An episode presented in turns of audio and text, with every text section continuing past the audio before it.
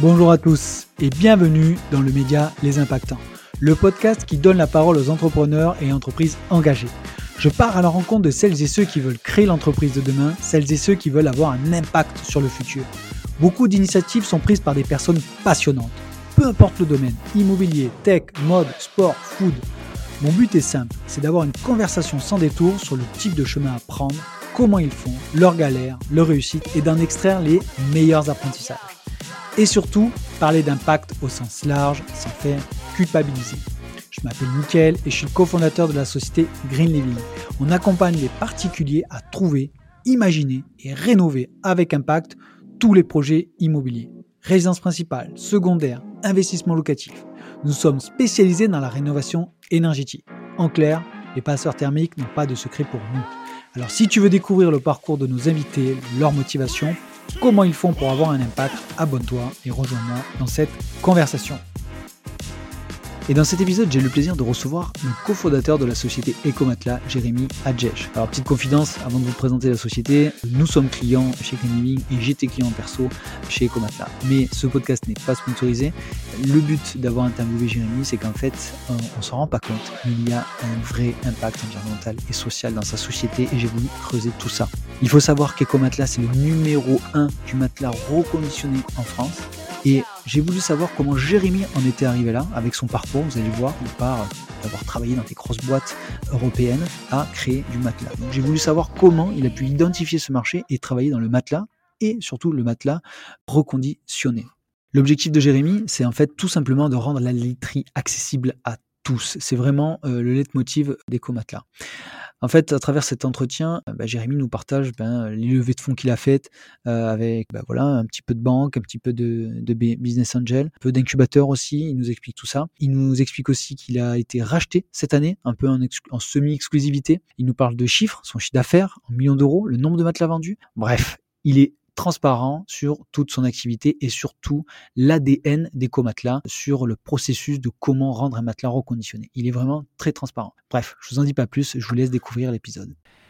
Eh bien, bonjour à tous, euh, je suis en compagnie de Jérémy Adjej, le fondateur de Ecomatelas. Euh, alors déjà, je voulais commencer euh, le podcast, Jérémy, pour te dire de merci de nous recevoir dans tes locaux à Montpellier, parce qu'en fait, quand on a lancé ce podcast, il y a beaucoup d'invités qu'on a hors de notre scope euh, de Montpellier. Euh, donc je suis alors un ravi et enchanté de tourner dans des locaux à Montpellier. Donc un peu de chauvinisme ne fait pas de mal. Euh, donc en fait le podcast c'est les impactants et pour une boîte montpelliéraine donc, j'ai un peu spoilé le truc, mais tu fais du matelas reconditionné. Mhm. Donc, en fait, le podcast, moi, ce que j'aime bien, c'est le délivrer en fait de, de manière à ce que on puisse parler de toi, de comment tu en es arrivé là, comment faire du matelas reconditionné, parce que bon, du matelas, le marché du matelas, il y en a à pléthore, mhm. mais pourquoi du reconditionné? Euh, Ensuite, de parler de l'entreprise. Tu diras les chiffres que tu veux. L'objectif du podcast, c'est pas de dire tous les chiffres, mais c'est de dire des chiffres assez intéressants pour qu'on puisse euh, voilà, te positionner et savoir un petit peu bah, comment les gens te situent par rapport dans le, dans le milieu du matelas. On parler de business. Et il y a un dernier volet que moi j'aime bien euh, évoquer, c'est le côté impact au sens large. Et d'ailleurs, j'ai en travaillant un peu le podcast, j'ai vu qu'il y avait aussi donc l'impact environnemental, mais mmh. quand même un impact social. Oui. Et que je connaissais pas. Il y a deux volets. Il y a deux volets. Donc, bref, du coup, Jérémy, je te demande de te présenter la plus grande question des podcasteurs. Délivre-toi, je t'en prie. Eh ben, écoute, euh, c'est un plaisir de vous recevoir déjà, donc euh, merci à vous aussi de, vous être déplacé. Donc moi, je suis Jérémy Adjedj, je suis le fondateur de la société Ecomatla, effectivement. Euh, j'ai 34 ans, donc déjà un vieux de la vieille, comme on dit. Euh, et, donc j'ai commencé euh, Ecomatla maintenant il y, a, un petit peu plus de 6 ans, c'était tout début 2017. je, suis, je suis un peu natif de, de Montpellier puisque j'ai fait mes études ici, mais initialement je suis plutôt du côté d'Avignon dans le Vaucluse. Aïe. Voilà, j'ai grandi par là-bas. Et ensuite j'ai migré sur Montpellier, j'ai fait mes études, je me suis beaucoup plu ici. Et c'est ce qui aussi m'a amené à, à m'installer un petit peu euh, par ici euh, par la suite en créant Ecomatla euh, dans le coin, puisque j'aimais beaucoup cette région et je voulais vraiment y faire quelque chose par ici. Bon, de toute façon, on va revenir sur Ecomatla. Mais du coup, c'est quoi ton parcours? Tu as été salarié avant? Parce que 34 ans, ça fait. Bon, bah, tu veux nous dire créé, Oui, j'ai créé Ecomatla quand j'avais 27 ans à peu près, effectivement. D'accord, ouais. donc, oui, effectivement, j'ai été salarié pendant trois ans, euh, j'ai fait, euh, bah, en fait, j'ai fait MBS Montpellier, donc Montpellier. Business School Montpellier. Ok. Euh, donc j'ai été graduate en 2013 Ouais. Euh, et je suis parti ensuite à l'étranger pendant euh, quelques années. Donc je suis parti d'abord à Dublin, en Irlande, euh, pendant deux ans, D'accord. où je travaillais chez PayPal. Donc j'étais euh, Je pense que beaucoup de gens connaissent PayPal. voilà, normalement tout le monde connaît. J'étais account manager là-bas, donc en gros, euh, voilà, commercial grand compte. J'avais pour objectif de vendre la solution à des grandes marques comme LVMH, des choses comme ça. Et euh, je me suis beaucoup plu. J'ai beaucoup aimé euh, Dublin, c'était très sympa. Par contre, gros manque de soleil. Ah oui. Au bout de deux ans, j'étais vraiment en déprime totale. il euh, pleut pas- beaucoup, non? Il pleut tous les jours quasiment. Tous les jours Ouais, ouais, 90% du temps, c'est de la grisaille et de, et de la petite pluie qui fait bien, voilà, hein, qui, qui embête beaucoup.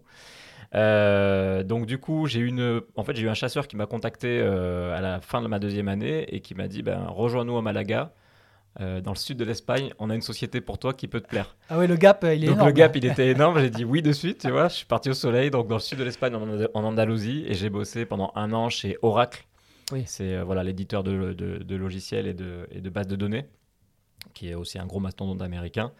Euh, ça m'a un peu moins plu pour le coup. C'était vraiment très technique. Mais qu'est-ce qu'ils font à Malaga, Oracle là Ils ont un siège social là-bas en fait. D'accord. Ils ouais. ont leur siège là-bas, leur siège européen. D'accord. Voilà. ouais. Comme à Dublin, il y a tous les sièges européens de la Oui, oui. plupart des GAFA. eh ben, Oracle est situé là-bas en fait. Ok, d'accord. Je sais pas. Donc, euh, donc voilà. Et en- alors à ce moment-là, euh, mon frère, puisque j'ai une famille donc, qui travaille dans le secteur de la literie, je D'accord. suis pas tombé là-dedans complètement par hasard. Ok. C'est un peu la genèse des Comatlas, si tu veux. Mon frère euh, commençait à me passer des petits coups de fil à ce moment-là. Il me disait Jérémy, euh, écoute, euh, je bosse avec euh, Thierry, c'est notre oncle, qui a un magasin de literie en fait à Agde, Ok. donc dans le 34. Et il me disait voilà, écoute, euh, je crois que je suis sur un, je suis sur un truc. Ça fait quelques temps que je récupère des matelas dans les hôtels euh, quand Thierry me demande d'aller les livrer. Euh, on vend des nouveaux matelas, on doit récupérer l'ancienne. Thierry me demande de les emmener à la, dé- à la déchetterie.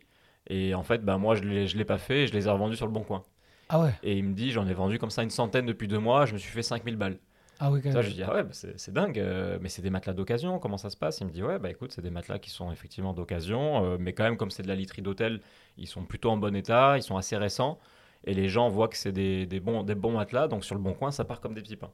Donc je suis assez, euh, au début, je suis assez sceptique, tu vois, je lui dis, bon, écoute. euh, Mais quel est l'intérêt des hôtels et de les bazarder ou de les. Bah, simplement au moment du renouvellement de la literie. En fait, euh, ils font appel à des magasins de literie traditionnels hein, pour la plupart et ils demandent aux, aux magasins de literie de récupérer l'ancienne literie qui était en place pour s'en débarrasser tout simplement. C'est soit ça, soit ils sont obligés d'aller à la déchetterie eux-mêmes pour, pour jeter euh, les matelas, les anciens matelas, mais ils payent un service. Puisque quand tu es professionnel et que tu vas à la déchette, Oui. tu payes euh, un petit quelque chose. On le sait au niveau travaux. Voilà. Donc tu évites ça en passant par le magasin Ouais. lui-même qui va euh, te débarrasser ce service de literie. En général, ils font payer ce service. hein. Et c'est ce que faisait mon oncle avec son magasin à l'époque. Et donc mon frère, lui, travaillait comme livreur pour mon oncle. Et c'est à ce moment-là qu'il m'a parlé de tout ça. Donc bon, voilà, au début, moi, j'étais un petit peu sceptique. Il me parlait de, de, de, de ces... De ces, de ces petits argents de poche qui se faisaient tous- tous les mois, je trouvais ça sympa pour lui. tu vois. Ouais, Je disais, bah, c'est bien, tu te fais un peu d'argent de poche, c'est cool. Mais j'avais un peu de mal à me projeter tu vois, sur un, un projet. Et en fait, euh, ce qui m'a fait un petit peu le déclic, c'est quand, je crois que c'était du coup en 2016, il y a Back Market Ouais. qui a fait son- sa première campagne de communication. Oui. Et en fait, euh, je me suis dit, ah ouais, mais c'est incroyable. Alors, juste pour situer les auditeurs qui connaissent pas, à mon avis, Back Market, c'est un, un site e-commerce de, de produits, on va dire, high-tech, on va dire, euh, reconditionnés. Tout à fait. Voilà. Ouais, à l'époque, ils étaient très portés sur les smartphones uniquement. Ouais. Ah oui, oui. Et, euh, et c'est ça qui m'a fait le déclic un petit peu d'un point de vue euh, projet, parce que je me suis dit, mais si on peut reconditionner des téléphones et qu'en plus de ça, il y a un marché pour ça, bah, est-ce qu'on pourrait pas répliquer le truc au matelas? Et Surtout qu'en 2000, euh, c'est- tu- la, la- la date, c'est quoi? 2016 Ouais, 2017? 2016, parce que j'étais encore à Malaga en 2016. Donc euh, c'est ça, je pense que c'était un vol avant l'été euh, 2016 que mon frère me disait ça et que j'avais vu la première campagne de Parce communication. qu'à aujourd'hui, on est en 2023, le reconditionné, on va dire que c'est dans la tête de tout le monde, Ouais. c'est pas installé. Non, alors pour les téléphones, par contre, tu vois, Back Ouais. Market, c'est devenu un mastodonte. hein. Ah oui, oui, ça Back sûr. Market, je sais plus combien de chiffre d'affaires ils font, mais je crois que c'est en plusieurs millions d'euros, euh, bien au-dessus des 20, bien au-dessus des 20 millions. Ah oui, oui. C'est un acteur très important maintenant de, de, Ouais. de la téléphonie euh, en France. Ouais. Et d'ailleurs, c'est c'est un petit peu. euh, J'espère que ce sera le cas avec Ecomatla, on y viendra après, mais aujourd'hui, les gros mastodontes comme Orange et compagnie Ouais. se sont mis à proposer des téléphones reconditionnés Tout à fait. parce que Back Market a lancé cette mouvance Ouais. et a installé ça comme un standard.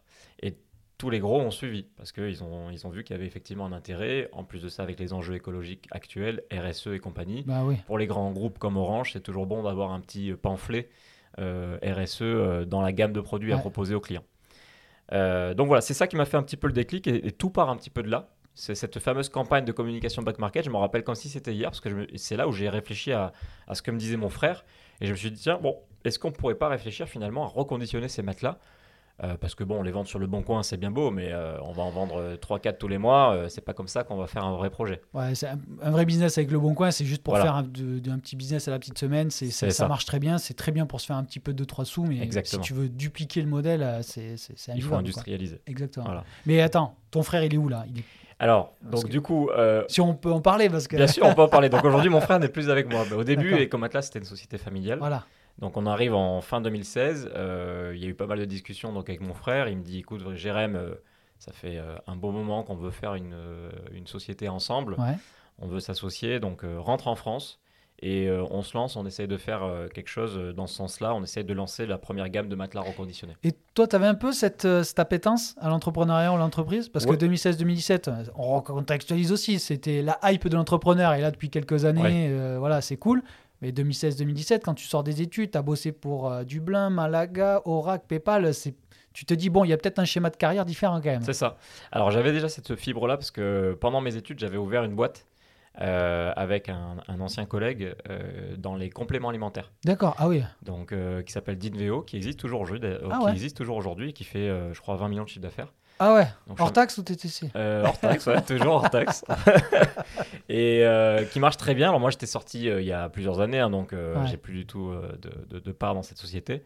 Mais euh, j'avais lancé ce projet-là avec un, un pote qui lui était un peu un, un scientifique fou et qui Ouais. connaissait bien euh, la partie euh, complément alimentaire. Et moi, je m'occupais de la partie marketing. Ouais, Parce que les compléments alimentaires, on pense, euh, on pense bouffe, quoi, food, ou Ouais. on- mais c'est précis. Hein. C'est précis. c'est au gramme près, je veux dire. Ah ouais, c'est très précis. c'est- des, des, alim- enfin, c'est des ingrédients qui sont naturels, qui sont spécifiques.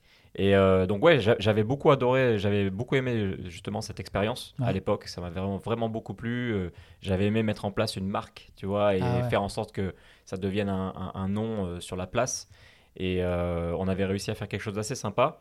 Et du coup, euh, ben, j'avais toujours eu cette fibre, effectivement. Je m'étais, je m'étais dit, si un jour j'ai l'occasion de refaire quelque chose, si qui plus est en famille, Ouais. ça m'intéresserait.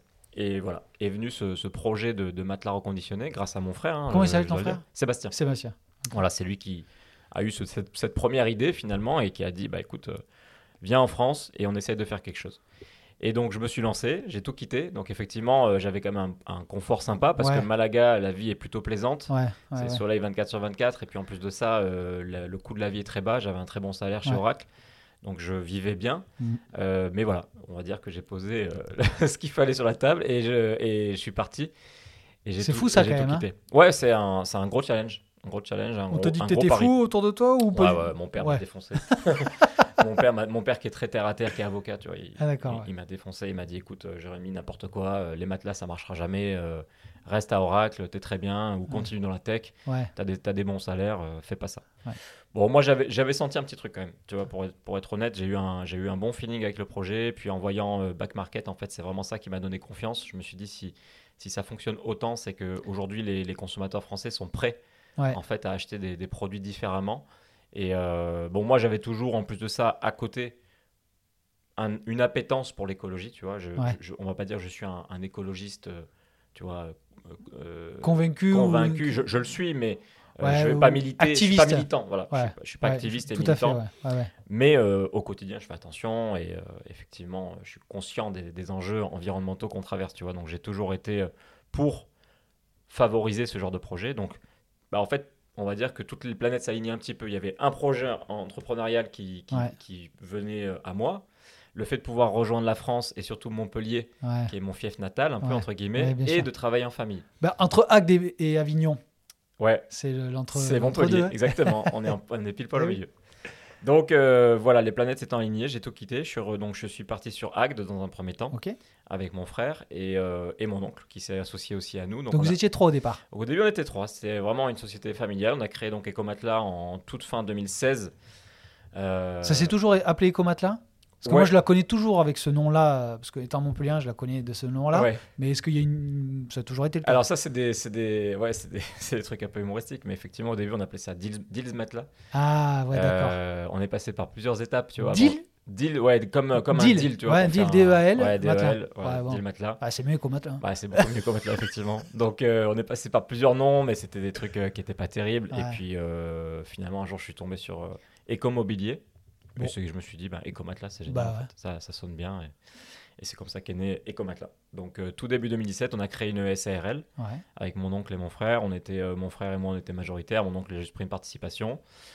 Et on a lancé ça. Donc, on, a surtout, on est surtout passé par une phase de RD, grosse phase de RD pendant à peu près un an et demi, où on a testé beaucoup de choses, euh, notamment pour la désinfection des matelas. C'était vraiment ce à quoi moi je voulais répondre le plus vite possible, Ah parce ouais. que je savais qu'on aurait cette limite qui allait euh, freiner le développement de la marque si on répondait pas à ça le plus tôt possible. Pourquoi? Parce que c'était un frein euh, Ouais, technique. bien sûr. À, à chaque fois qu'on parlait autour de nous de ce projet, les gens nous disaient directement Mais attendez, un matelas, un matelas d'occasion, c'est sale. Moi, jamais j'achèterai un matelas d'occasion. Donc, je- dans ma tête, c'était quasi certain qu'il fallait qu'on réponde à cette préoccupation. C'est fou, tu vois, parce que euh, je crois que je l'ai dit au début, mais moi j'ai été, j'ai été client avant de te connaître. Avant de- Moi, ma première interrogation, c'était le confort. Ok. Alors, naïvement, hein, il y en a certains qui vont peut-être rire, mais j'avais dit à ma femme à l'époque, je lui ai dit, écoute, euh, si on achète un matelas reconditionné, peut-être qu'en fait, il va m'enlever des couches, quoi. Tu vois, des couches de... Bon, personne nous voit, on est en audio là, mais Ouais. en fait, euh, j'avais l'impression qu'en gros, tu... Bon, je, je- je- je- Maintenant, je connais un peu plus le principe, tu, Ouais, vas, ouais. tu vas nous le décrire, mais... euh, j'avais l'impression que tu découpais des couches et qu'en fait à un moment donné le matelas je restait 3 cm. Voilà et je me suis dit, bon après quand j'ai creusé le truc bien évidemment que non ouais. mais moi, c'était ma, ma crainte. Mais bizarrement, alors si ma femme écoute le podcast, elle va me tuer, mais pas l'hygiène. Ouais, prim- d'accord. prime abord, tu vois Non, Bizarrement. ça dépend des gens, je pense, Ouais. effectivement. Mais une majorité euh, avait cette crainte quand même pour l'hygiène. Mm. Alors, on avait un argument phare à l'époque euh, qu'on qu'on donnait tout le temps et qu'on donne un peu moins maintenant parce que c'est moins, moins difficile à convaincre avec le procédé qu'on a mis en place. Mais à l'époque, on disait oui, mais vous dormez dans un hôtel. Quand vous dormez dans un hôtel, vous dormez après des centaines de clients et le matelas n'est pas désinfecté entre chaque passage. Ah. Et pour autant, on se préoccupe pas tellement de l'hygiène. Mais alors, tu sais quoi? Euh, je, je dirais qu'il est grave d'actualité, ce, cet argument. Bah ouais. Tu le dis moins parce qu'effectivement, je pense que les. Parce que bon, on va pas parler de la concurrence, mais effectivement, il y a beaucoup de gens qui se sont lancés dans le milieu du matelas. Ouais. Et je pense que ça a permis de, euh, de légitimer et de crédibiliser. Et c'est pour ça que la concurrence n'est pas forcément mauvaise. Après, Exactement. euh, voilà, après elle, elle est là et c'est normal. Mais ça permet aussi d'installer un marché. Mm. Donc, euh, peut-être que cet argument aujourd'hui, il est moins vrai. Mais Il est tout aussi vrai, mais on l'utilise moins Ouais, parce voilà, qu'on a d'autres arguments en fait, qui exactement. permettent de réassurer les clients. quoi. Donc, euh, donc voilà, on est passé par plusieurs étapes euh, pour, euh, pour arriver à ce qu'on a aujourd'hui, c'est-à-dire la première gamme de matelas reconditionnés. On a fait, plus, on a fait euh, pas mal de R&D. On a travaillé en collaboration avec des, donc des vrais litiers, pour le coup, des vrais fabricants de literie, avec qui mon oncle avait déjà des partenariats. Donc c'était intéressant d'avoir leur retour. On a travaillé aussi avec des laboratoires microbiologiques et des fabricants de machines. Alors attends, je t'arrête, Jamie. Vas-y. Cette filière-là, Ouais. ok, ton oncle, parce que je me dis, euh, d'un point de vue, on va dire, terre à terre, ton oncle, il fait ça à Agde. Agde, je connais un peu la ville, je me dis, c'est pas la grosse usine, je veux dire, il fait ça, c'est, c'est peut-être le, le commerce de, pas de quartier, mais Ouais. euh, en fait, dans le monde de la literie, et c'est un peu une question, hein, je vais te la poser parce que euh, j'aimerais aussi que tu nous parles aussi du. Comment tu as pu analyser le marché à l'époque? Ok.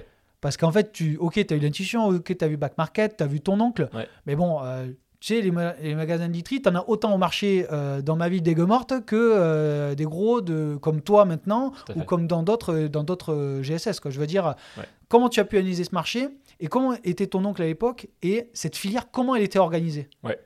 Bah écoute, en fait, euh, ce qui était intéressant justement en 2016 encore à l'époque, c'est que la filière du recyclage de la literie était naissante. En fait, l'éco-organisme français qui euh, s'appelle Écomobilier, bon, ils ont changé de nom là très récemment, il s'appelle Écomaison maintenant, a vu le jour en 2013.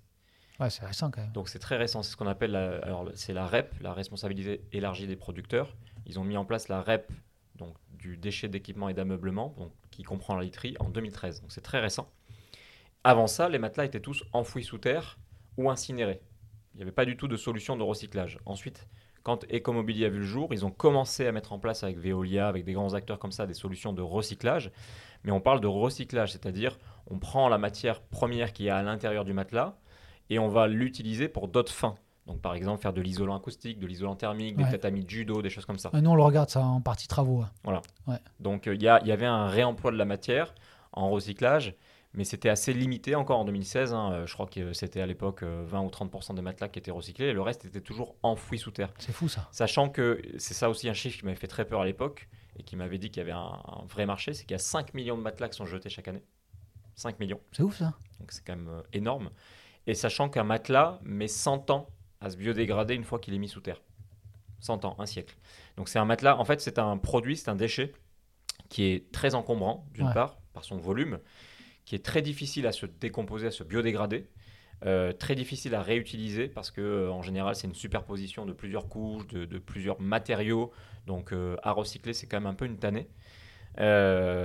Et, les collectivités avaient de grandes difficultés justement à traiter ce déchet parce qu'elles elles avaient de moins en moins de place avec l'augmentation des déchets qu'on a.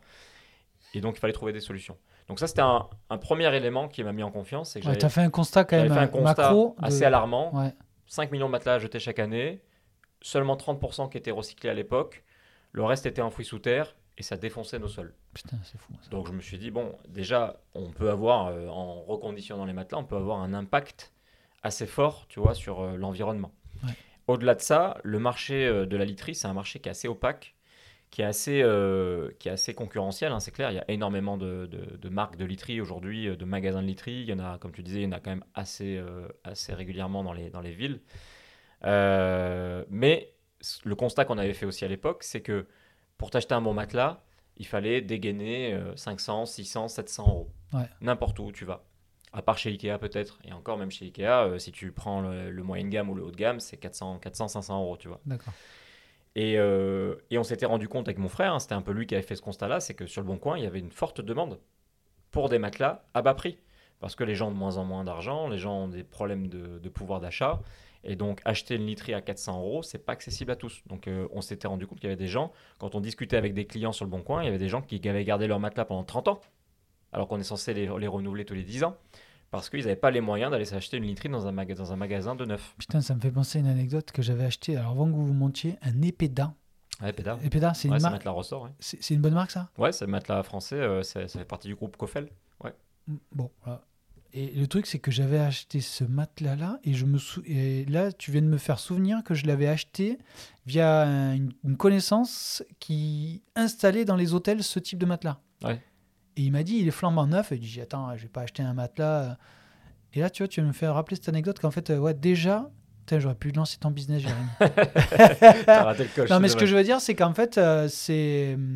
putain, c'est- Ouais, c'est fou. En fait, euh, euh, et la deuxième chose que je voulais dire, c'est que moi, je, quand je, je- je voyais des matelas, je, je me suis toujours. J'ai j'ai toujours eu en fait un grand écart dans l'image du marché du matelas. Ouais. Le marché du matelas que je vois dans le commerce, c'est-à-dire dans les marchés Ouais. de village, et les grandes surfaces. Tu vois, c'est vraiment ces deux images que, que j'avais. Et toi, en fait, avec ton oncle, tu t'es dit, ou peut-être pas avec ton oncle, mais en tout cas, ouais, peut-être au début, il faut trouver une certaine innovation. Oui. Et c'est là un peu, euh, pour reprendre le fil. Ouais, il y avait une innovation à la fois au niveau, euh, au niveau du produit et de la conception du produit pour que ce soit plus écologique Ouais. et une innovation surtout sociale en fait euh, pour que la literie soit enfin accessible à tous. C'est un peu la devise des comates là. Ouais. Rendre la literie accessible à tous. Parce que euh, voilà, dormir, c'est un, c'est un truc hyper important. Je crois qu'on parle 30%, non? 30% de notre vie Ouais, à dormir, exactement. Ça, c'est fou. ça. Euh, et donc du coup, euh, si tu dors mal, tu- on le sait, aujourd'hui le sommeil, on, on a, après, on a- on a les connaissances, le Ouais. sommeil c'est hyper important pour la santé. Donc tu dors mal, tu as des problèmes de santé. Donc les gens qui ne peuvent pas se payer un, un- un bonne literie vont forcément avoir un sommeil impacté.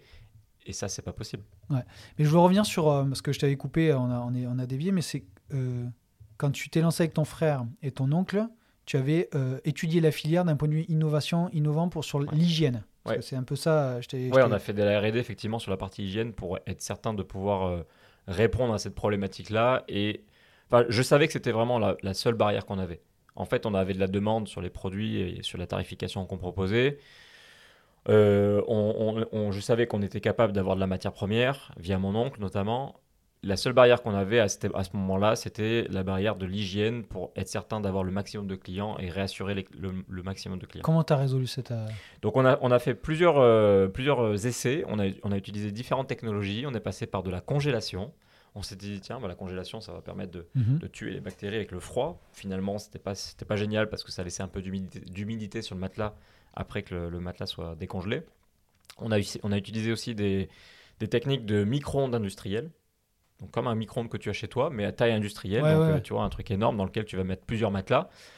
Alors ça marchait bien. euh, le problème c'est que les matelas chauffaient un peu trop. Parfois ils s'asséchaient, la matière s'asséchait un peu à l'intérieur. Et surtout, Euh, ça coûtait très cher. C'était euh, des trucs à plusieurs millions d'euros d'investissement. Donc, bon, pour s'installer, c'était un peu Et du coup, tu as testé où avant d'investir avec des fabricants. Avec des fabricants Ouais, directement. On leur envoyait en fait nos- des, des échantillons de matelas. On leur demandait de faire des tests. On faisait des. Ils te les faisaient payer ça? Ils me faisaient payer les tests la plupart du temps. Bon, Effectivement, bon, c'était pas énorme. hein, C'était Ouais. quelques milliers de- d'euros. C'était 1000, 2000 euros, quoi. Ouais. Et euh, on faisait des tests microbiologiques à chaque fois, avant, après, avec des prélèvements du matelas pour savoir si le matelas était bien désinfecté derrière, en surface et à cœur. Personne n'a pensé à faire ça avant toi? Non. Non. On est les premiers, effectivement, à, à avoir travaillé ce sujet de désinfection d'un matelas utilisé. c'est fou ça. Voilà. Donc on a fait ça. Ensuite, on est passé par euh, tout ce qui est infrarouge. L'infrarouge, ça marchait bien, mais c'était qu'en surface. Donc on avait toujours ce problème de désinfection à cœur. Euh, et euh, on avait aussi essayé la, la- la vapeur, avec les nettoyeurs vapeur. Bon, comme euh, certains le font d'ailleurs chez eux d'ores et déjà. Ça marchait plutôt pas mal, mais la désinfection n'était pas hyper homogène. Et surtout, ça rentrait pas en, en profondeur dans le matelas. Et on s'est arrêté sur ce qu'on a aujourd'hui, c'est-à-dire euh, en fait un combiné de plusieurs technologies qui sont la chaleur à très haute température, on désinfecte nos matelas entre 80 et 120 degrés, l'UV pour la désinfection de surface, on a aussi de la projection d'air à très haute, euh, à, à très haute, à très haut débit pour décrocher en fait tout ce qui est poussière acarien et de l'aspiration à très haut débit pour aspirer tous les, tous les résidus donc justement d'acarien et poussière. D'accord. Alors, je fais un parallèle avec les travaux. Aujourd'hui, je pense que tu es familier ou pas, mais avec le DPE, c'est les Ouais. classes énergétiques. Ouais. Nous, on est capable de passer de G à A avec un X, euh, X montant de, de, de- de- de travaux euh, et de baisser, on va dire, euh, bon, les émissions carbone avec tel type de, matériaux. Toi, comment tu. L'unité de mesure Ouais. entre un matelas non hygiénique et hygiénique qui t'a permis de le mettre en avant auprès de tes clients? C'est Ouais. quoi l'unité de mesure? Alors on parle en termes de log, c'est euh, un terme, Voilà, un terme on va perdre technique. les gens là. Ouais, LOG, euh, pour simplifier, en fait, il y a donc c'est c'est un- une unité de mesure qui va mesurer l'abattement des bactéries sur le matelas. Plus le log est élevé, plus l'abattement est élevé. C'est-à-dire que si au début j'avais un milliard de bactéries et que à la fin je me retrouve avec euh, moins de 10 000, Mhm. mon abattement a été euh, de X Ouais. et a été de telle efficacité. Dans le milieu hospitalier, ils ont des- une norme qui dit que chaque matelas, Ouais. une- après chaque passage, le log nécessaire et minimum est de 2, log 2.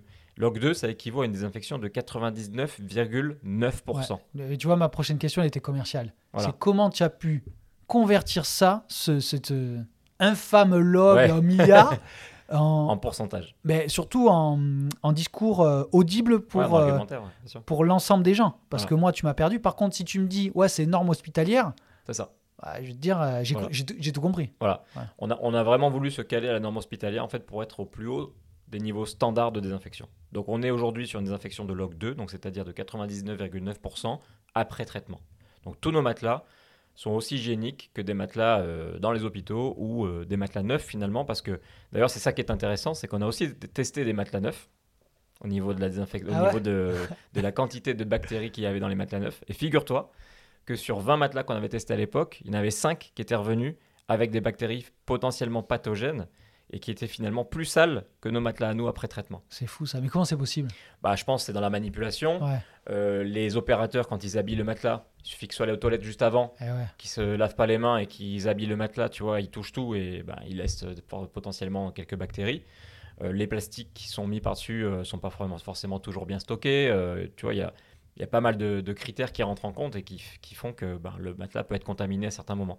Donc finalement, les gens, sans le savoir, parfois peuvent être en contact avec des bactéries sur un matelas neuf et un matelas reconditionné sera Et en du fin coup, de compte je fais un propre. petit bond. Est-ce que le Covid a accéléré votre euh, argumentaire ou votre business? Euh, je dirais pas que ça l'a accéléré. Je dirais que ça l'a. On a dû le renforcer. Parce Ouais. qu'il y a eu un moment donné où, tu sais, certaines personnes pensaient que le Covid pouvait se. Ouais, ouais. Voilà, être porté euh, d'une sur- surface à l'autre. Aujourd'hui, on sait que c'est pas le cas. Tout à fait. Euh, et donc, du coup, les gens pensaient effectivement que prendre un matelas reconditionné, ça pouvait être dangereux par rapport au Covid. Donc, il y a eu un petit laps de temps en mars 2020 sur la première, euh, le premier euh, Confinement. confinement, je dirais jusqu'à novembre 2020, Ouais. où euh, on a eu une petite baisse d'activité, les gens se posaient des questions, etc. Tu vois, Fallait on- rééduquer quoi. fallait rééduquer, fallait bien, fallait. On avait utilisé des, des études scientifiques qui montraient Ouais. que sur la surface textile, le Covid ne résistait pas, des choses comme ça.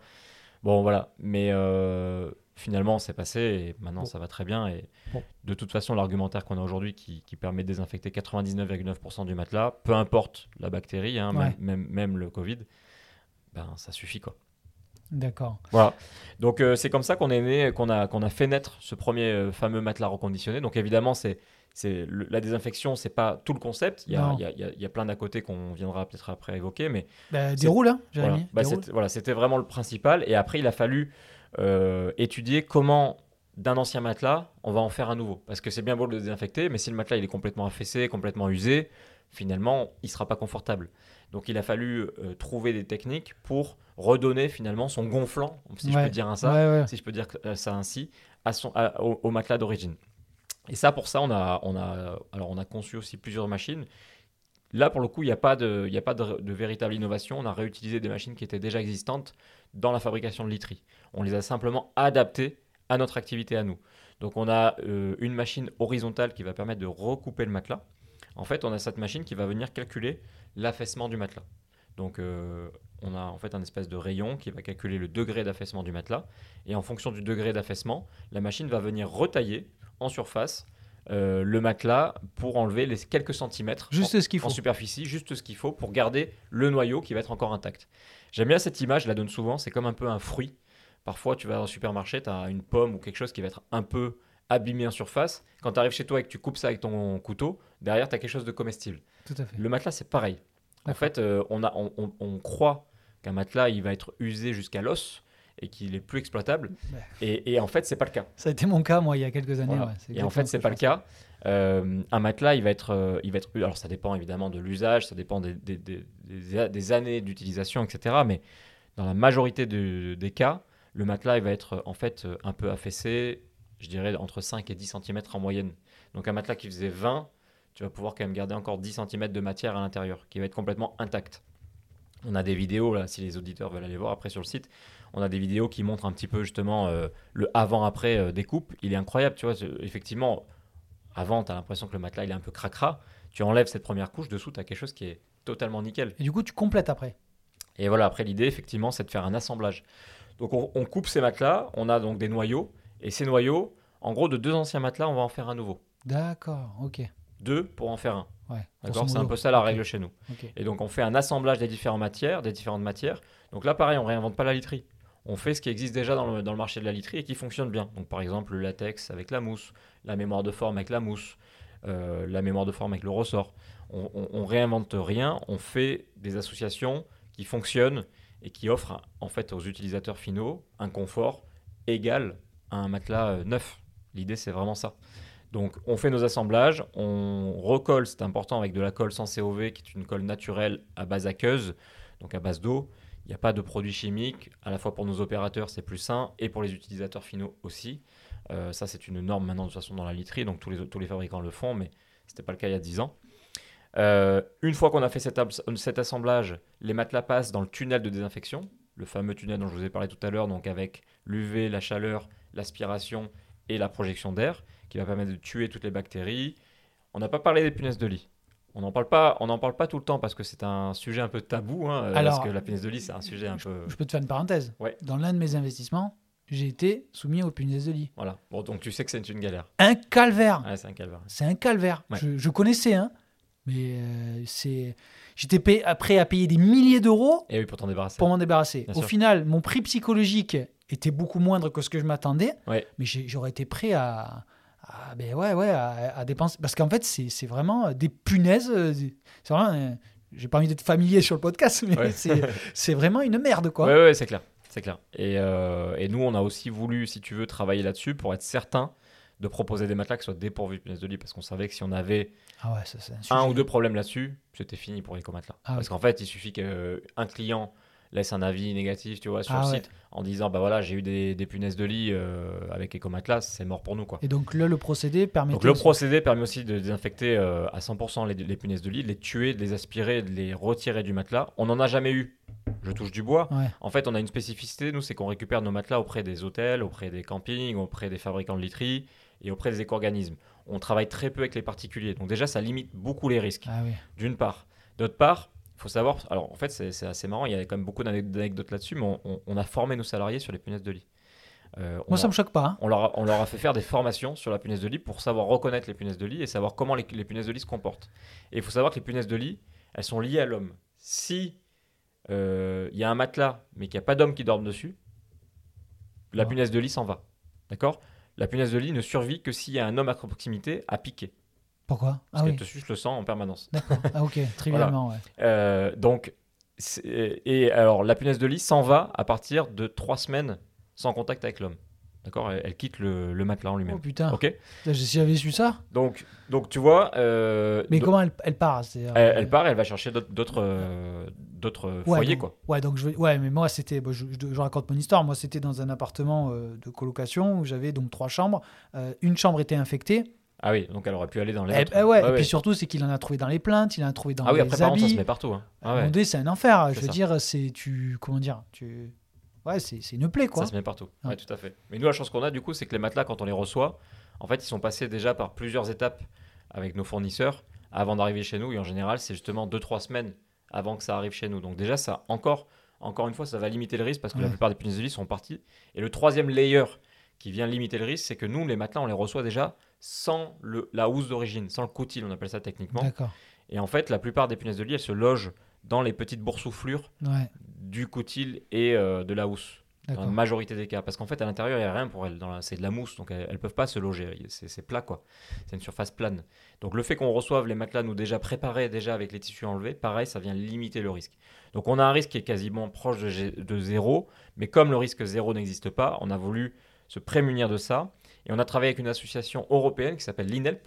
C'est l'Institut national et européen, européen pour la lutte contre la punaise de lit. Putain, C'est fou ça. Il y, a des, il y a des chercheurs qui travaillent tous les jours sur ce sujet-là et euh, qui nous ont aidés sur ce projet donc, de, de machine et qui, ont, qui nous ont fourni en fait des études scientifiques pour nous dire à quel degré on devait souffler l'air pour décrocher les punaises de lit, à quelle température on devait avoir notre machine pour les tuer et à quel degré on devait aspirer les, les- les matelas pour, pour, pour être certain de les décrocher.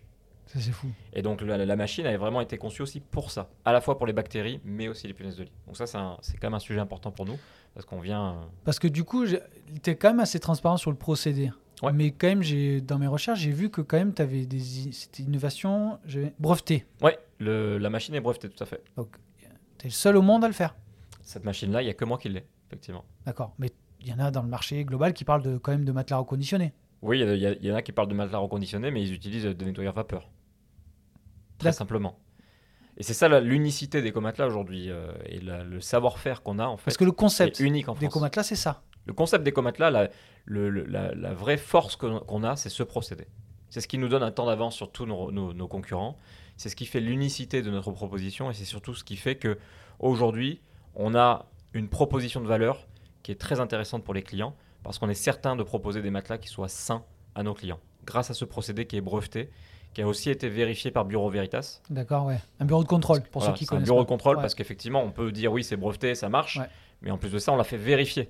Voilà, pour être, euh, pour être certain d'avoir en fait un organisme externe qui vient mettre le tampon et qui dise oui, ça fonctionne. Ouais. Euh, Alors, je précise, bureau de contrôle, ils sont payés par le client. Faut, Oui. faut, le dire. Sauf qu'en fait, euh, ils ne ils sont pas jugés partis. c'est ça. Bon, ça dépend des missions. Parce que dans le milieu de la construction, c'est différent. Mais euh, du coup, dans, le, dans beaucoup de milieux, ils sont pas jugés partis. Et c'est ce qui fait leur. euh, ce qui fait foi. Ouais, exactement. Exactement. Euh, voilà, donc je tenais à le préciser pour ceux qui ne sont pas familiers avec ça. Euh, D'accord. Parce qu'en fait, ce procédé, nationalement, zéro sujet, t'as pas de concurrent. Non.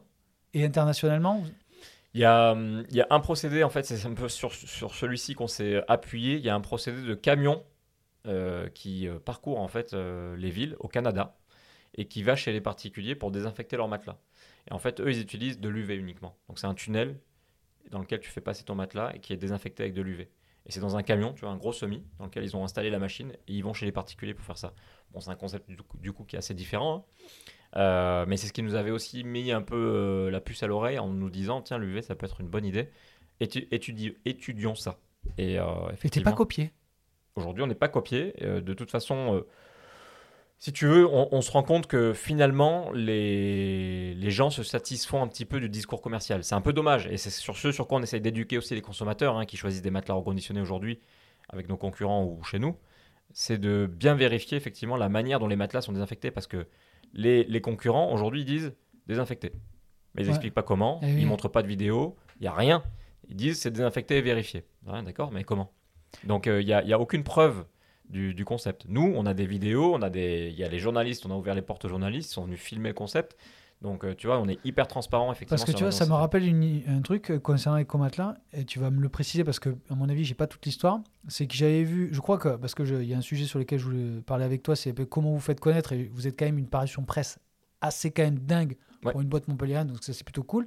Par contre, de mémoire, parce que euh, vous aviez eu un revers où vous aviez fait un communiqué ou un surcommuniqué en disant, suite à un passage, je crois, sur M6 ou une grande chaîne, euh, ça m'avait marqué parce que c'était arrivé Ouais. sur mon fil Ah, de, je pense qu'à l'époque, ouais, à j'avais fait, un post LinkedIn. à un moment donné, je pense que j'ai dû, euh, comment dire, être, euh, comment dire, faire des recherches ou en tout Ouais, cas être, comment dire, vouloir acheter un matelas Ouais. et je, ça a poussé, le fil a poussé une intervention. Alors je sais plus si c'est toi, autant pour C'était moi. Ouais, ouais, c'était moi qui avais fait Et en ce gros, tu avais allumé. J'avais le- allumé le journaliste, Ouais. euh, effectivement. Après, on n'est pas obligé d'en parler, Jérémy, mais c'est Non, juste. non, que- non, il n'y avait, il y avait pas du tout de tabou là-dessus. Effectivement, c'était un sujet un peu, un peu euh, déceptif Ouais. parce que le journaliste n'avait pas fait son boulot en fait.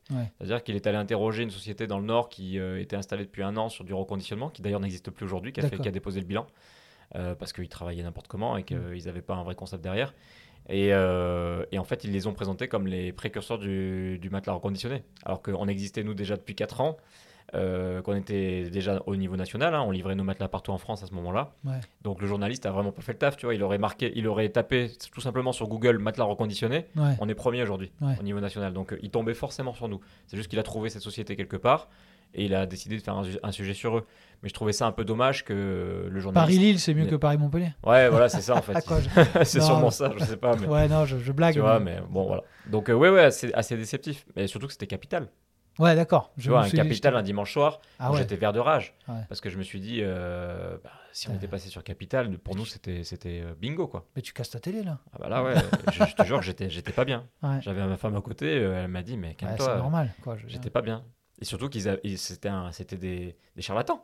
Bah ouais. C'est ça le pire. Eh C'était des charlatans. Ils ont mis en avant des charlatans. Mais il y a eu un correctif euh, ou pas? Jamais. Non, le journaliste n'a jamais répondu. euh, Alors depuis, on est passé sur d'autres télés, tu vois. Donc Ouais. euh, on va dire que ça a un petit peu remis les choses dans, dans, dans l'ordre. Mais bon, voilà, c'est comme ça. C'est Après, ça, c'est le, le business. hein, C'est euh, C'est les élards. c'est les aléas du business. Ouais. Et donc, du coup, comment un petit peu, si on rentre vraiment dans le, dans le business, parce qu'on a parlé un peu du concept, donc je pense qu'on a bien compris la grosse valeur ajoutée euh, des comatelas. Euh, et même moi qui vous connaissais, bah, mal, du coup, donc je, je pense que là, il y a eu beaucoup de précision. Et moi, j'aimerais quand même que. Donc, j'ai compris qu'il y avait, sur l'innovation, il n'y avait pas vraiment trop de sujets. Mais j'avais- je suis en train de lire ma question, mais en gros, j'ai l'impression qu'elle n'a pas de sens. Mais comment vous faites connaître? C'est-à-dire qu'à un moment donné, euh, si vous avez une innovation un peu brevetée, vous êtes les seuls, euh, bah, il faut quand même bah, montrer qu'on est là. Coucou, Bien sûr. Tu vois, Ouais, donc, tout à fait. euh, Bah, comme beaucoup de sociétés, on est parti de rien. hein. De toute façon, on a, on a commencé euh, d'abord, euh, tu sais, au tout début, on vendait nos matelas sur le Bon Coin. On continuait comme ça. D'accord. Alors, c'était plus des matelas d'occasion, c'était des matelas reconditionnés, mais on les vendait sur le Bon Coin. Euh, on, on faisait pas mal de bouche à oreille, c'est-à-dire que les gens de Le Bon Coin qui venaient finalement commençaient à en parler autour d'eux, et puis c'est, en plus, le Bon Coin, réseau. à l'époque, il n'y avait pas la marketplace qu'il y a aujourd'hui. hein. Ouais, Parce qu'à aujourd'hui, ils sont, euh, comment dire, le Bon Coin, ils sont un peu euh, Professionnalisés, ouais, professionnalisés, ça. industrialisés, le côté paiement. Ouais. Mais à l'époque, à l'époque, c'était les petites annonces. Donc, euh, Ah ouais. euh, mon frère et moi, on mettait des annonces tous les jours. Tous les jours, on mettait des annonces, on les renouvelait. C'était une galère. hein. Ah ouais, C'était une galère. Ah c'était c'était cata- c'était catastrophique. Donc Oh, au début, je pense pendant la première année, on a, on a fait que ça. Après, on a eu quelques petits articles de journaux euh, locaux. Tu vois, on a fait le Midi Libre, euh, Ouais. des choses comme ça. Donc en fait, ça a commencé un petit peu à parler de nous. Donc les gens sont venus. Il y a eu pas mal de bouche à oreille qui s'est mis en place. Ouais. Parce que mine de rien, en fait, ça. Bon, ça, j'en suis assez fier. C'est que nos matelas, ils sont sains, certes, mais ils sont surtout confortables. Ouais. Euh, donc les gens dorment bien dessus. je confirme. Tu je vois. Voilà, donc du coup, bah, les gens après ils, parlent, ils en Ouais, parlent autour ouais. d'eux parce que c'est le bon plan. Le truc, c'est écologique, c'est pas cher et c'est confortable. Donc les... Mais Tu sais qu'au début, moi, je pensais que c'était une arnaque. Ouais, je sais, il y, y a beaucoup de gens qui nous disaient ça au début. J'ai vu ça, je dis, mais c'est pas possible. Ils cochent toutes les cases. C'est ça. Tu sais, quand les trucs que tu vois euh, sur. trop bon euh. Aujourd'hui, moi, je compare ça à Shein, mais bon, bref, c'est un autre sujet. Mais le truc, c'est que je me dis, c'est pas possible. C'est À l'époque, je, je, me, je me souviens me m'être posé. Mais après, bon, ça... la barrière est vite passée quand même. Je te Ouais. l'avoue, euh, j'ai passé l'acte, j'ai payé. Oui, voilà. J'ai appuyé sur le, le, le PayPal à Bim. l'époque. Ah bah, Le au moins, panier. PayPal t'était sécurisé s'il y avait un problème. Mais oui, oui, on, a, on avait des gens qui venaient à l'époque. Alors, euh, c'était quand on a commencé, donc on était à Bayargues, on était euh, dans un, dans un tout petit euh, local Ouais. Qui faisait office de dépôt-vente. hein. C'était comme un, comme un garage, en fait. hein. Bah ouais. Et les gens venaient, ils savaient pas où ils, ils atterrissaient, tu vois. Ils se disaient, mais qu'est-ce que c'est ce truc-là euh? Et en fait, euh, ils nous disaient, mais euh, en fait, je suis venu, mais je pensais que c'était une arnaque. Parce que euh, c'est vraiment pas cher par rapport à de la, de la literie Ah. traditionnelle. Clairement. Et je pensais que c'était une arnaque, c'était trop beau pour être vrai. Et puis finalement, bon, bah voilà, quand ils découvrent le concept, après, ils se disent, bah, c'est pas, c'est vraiment, c'est beau. Donc on a commencé comme ça.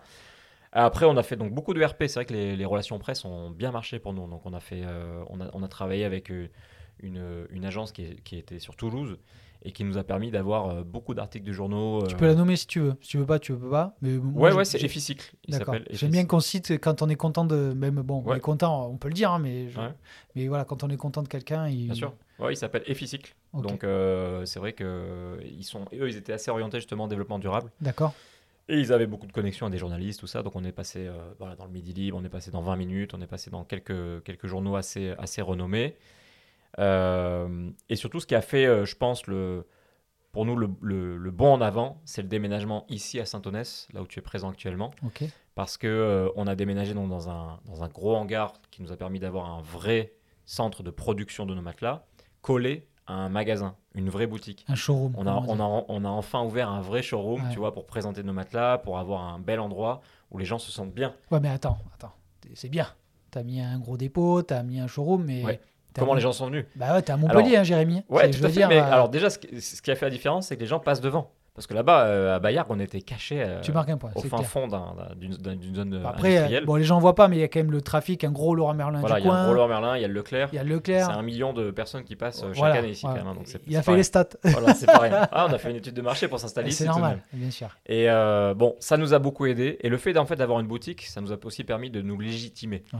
Voilà, les gens se sont dit ah ouais, bon, c'est un magasin de literie en fait. Ouais. Donc tu vois, il y avait beaucoup plus de réassurance. Les gens venaient plus facilement. Après, moi, je suis assez bon sur la partie euh, SEO. D'accord. j'étais, j'étais un peu formé sur cette partie-là, donc j'ai fait beaucoup de SEO. Donc le SEO, je sais pas si tout le monde connaît, mais c'est du référencement naturel sur euh, Google. Nous, on doit progresser là-dessus. Voilà. Pour nous donner Ouais, des tips, bah, plaisir. faut qu'on progresse. Et donc ça permet en fait de référencer ta boutique euh, assez facilement. Donc quand les gens tapent matelas pas cher ou matelas Montpellier, bah, tu ressors dans les résultats au niveau géographique et dans les résultats naturels parce que Google estime que ta, ta proposition est pertinente. Donc ça, on a beaucoup travaillé là-dessus. Ça nous a permis d'avoir plus de visibilité sur les recherches Google. Et puis bien sûr, comme tout le monde, on a fait un peu de communication euh, en ligne. Donc on a fait du AdWords. Google AdWords et du Facebook Ads. Facebook, ça a marché très très bien pour nous au début. Ouais, à une époque, ouais. C'était ouais. l'Eldorado. Un peu moins aujourd'hui, mais Ouais, euh, c'est vrai qu'à l'époque, Facebook Ads, ça marchait très bien. Les gens voyaient en fait nos pubs sur Facebook Mm. et venaient en magasin, nous disaient Ah, j'ai vu votre pub, ça me paraissait intéressant, euh, bah voilà, je viens, je viens pour en savoir plus. Donc voilà, petit à petit, on a fait notre petit bout de chemin comme ça avec ces campagnes. On ne mettait pas grand chose. Au début, on mettait 1000, 2000 euros par mois de communication et c'est surtout le bouche à oreille, nous. hein. Vraiment, euh, l'effet boule de neige. On a vraiment bénéficié de ça. Puis le côté e-commerce, non? Et alors, l'e- l'e-commerce a démarré chez nous en 2021. ah, ah oui, Donc c'est assez récent. hein. ah ouais, c'est oui, oui d'accord. Euh, avant, c'était un plus un site vitrine finalement. On faisait très très peu de commandes dessus. On l'a transformé, je crois, en 2020 en e-commerce, mais au, début, on était en local, donc en fait, on faisait très très peu de, de Pourquoi? livraison. Pourquoi? Alors, en fait, si tu veux, au début, on avait un problème logistique. Euh, livrer des matelas, c'est pas si facile que ça. Ouais, ouais. C'est pas des t-shirts, ça va pas dans un tout petit carton, Ouais. donc il faut trouver des transporteurs qui le fassent. Et ça, il n'y en a pas beaucoup. C'est euh, assez rare sur le marché. On a finalement trouvé Mazé Transport, qui est juste ici à- Saint-Onès, qui a accepté de, de livrer nos matelas euh, Merci, partout Mazé. en France. Ouais, merci Mazé, c'est vrai qu'on peut les remercier mine de rien. Même si ça ça se passe pas toujours si bien avec eux, mais, euh, on est, voilà, ils nous ont permis de nous, de développer sûr. au niveau national. Ouais. Et donc en 2021, octobre 2021, en plus hein, plutôt fin d'année, euh, on a lancé le site Ecomatelas au niveau national. Et c'est vrai que ça aussi, ça a été un grand bond en avant pour nous, parce qu'effectivement, bah, on était capable de livrer partout en France, donc on a eu de plus en plus de demandes. Et surtout en janvier 2022, grâce à ça, euh, première télé, on est passé dans le journal du 13h sur France 2, D'accord. Euh, et donc reportage euh, sur nous euh, pendant quasiment 3 minutes. Et là, ça a explosé ou pas? Et là, ça a explosé. Bah, le, le jour même, on, on a fait, je crois, 45 000 euros de, de chiffre d'affaires. Ah ouais. Et après, ça a poursuivi comme ça pendant. euh, Parce que niveau jours, quoi. chiffres e-comatelas, si tu veux les divulguer, alors c'est soit CA ou soit nombre de matelas. Non, bah aujourd'hui, on fait, là, on devrait clôturer cette année à 2 millions de chiffre d'affaires à peu Ouais. près. Et on, ça représente à peu près 500 matelas vendus par mois. Ok. Voilà. Donc euh, là, ça, on rentre dans notre septième année l'année prochaine. Donc euh, on commence à se structurer un petit peu. D'accord. On fait pas encore des, des chiffres affolants, mais ça. Mais du coup, c'est quoi l'ambition des comatelas Alors l'ambition, donc, c'est euh, d'une part d'ouvrir 5 boutiques d'ici fin 2026. Donc là, il y a déjà une première boutique qui va voir le jour à Fresnes, dans le sud de Paris, D'accord. en mars 2024. Une deuxième à Toulouse d'ici fin 2024. Et après, il y aura sûrement Lille, Lyon et Bordeaux d'ici fin 2026. Ah donc vous sortez du cocon montpellierin On là. sort du cocon montpellierin, effectivement, on, on- on va se- se- se- s'exp- s'exporter un petit peu ailleurs. Bien sûr, gros focus sur le digital pour Ouais. continuer à développer notre site web, en faire une machine de guerre. On va embaucher d'ailleurs une responsable marketing à partir de janvier 2024 D'accord. pour développer ce- cette partie-là. Pourquoi pas avant? C'est vous le budgétisez?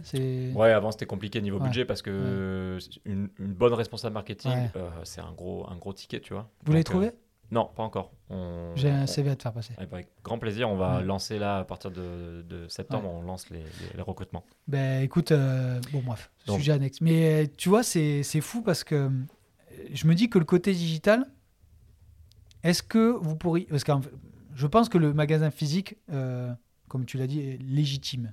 Ouais, Mise. pour la literie en plus. euh, Voilà. ouais. Mais est-ce que, tu vois, il y a des marques, on va pas les citer, mais qui ne font que du full digital. Pourquoi vous vous avez pas accéléré? Parce que euh, quand vous avez commencé, il n'y avait pas l'écosystème incubateur, euh, village, tout ça. Oui. Euh, aujourd'hui, est-ce que vous êtes un peu sollicité par ces gens-là? Vici, font ou pas du tout? C'est un écosystème que vous n'êtes pas du tout. Ouais, je suis passé assez vite, mais en 2019, on a fait une levée de fonds. D'accord. Euh, et c'est- c'est à ce moment-là qu'on a déménagé à Saint-Onès. Ok, ouais. On a fait une petite levée de fonds. Alors, c'était pas énorme. On a fait une levée de fonds principalement bancaire Ouais. et une levée de fonds avec un, un fonds parisien euh, à impact Ouais. qui s'appelle INCO. INCO, Ouais, ouais, je on qui, a- connais. qui ouais. avait investi, bon, pas grand-chose, 150 000 euros en fait à l'époque euh, Ouais, chez mais nous. bon, ça permet euh, de payer peut-être plusieurs Voilà. mois de, de loyer. Ouais, ça, et ça ou- nous a permis d'in- d'industrialiser en fait le, Exactement, le ouais. procédé quand on s'est installé Et ici. vous suivez toujours ou ils sont sortis? Ils sont sortis là euh, tout début d'année, puisqu'on, ça c'est une autre info, on s'est fait racheter là en début d'année par un- une grosse PME qui s'appelle Recyc Matelas Europe, qui est le numéro un du recyclage de, de literie en France. D'accord. Eh ben, D'accord. Ben, content ou pas? Ouais, très content, très Ouais. content, ça se passe super bien avec eux, euh, et puis on est très complémentaires parce que Ouais. eux sont vraiment spécialisés recyclage, ils n'avaient pas du tout de, de ligne reconditionnement, donc ils voulaient se diversifier là-dessus. Ils ont un approvisionnement quasi limité, donc euh, dont ils nous font bénéficier aujourd'hui. Eh ouais.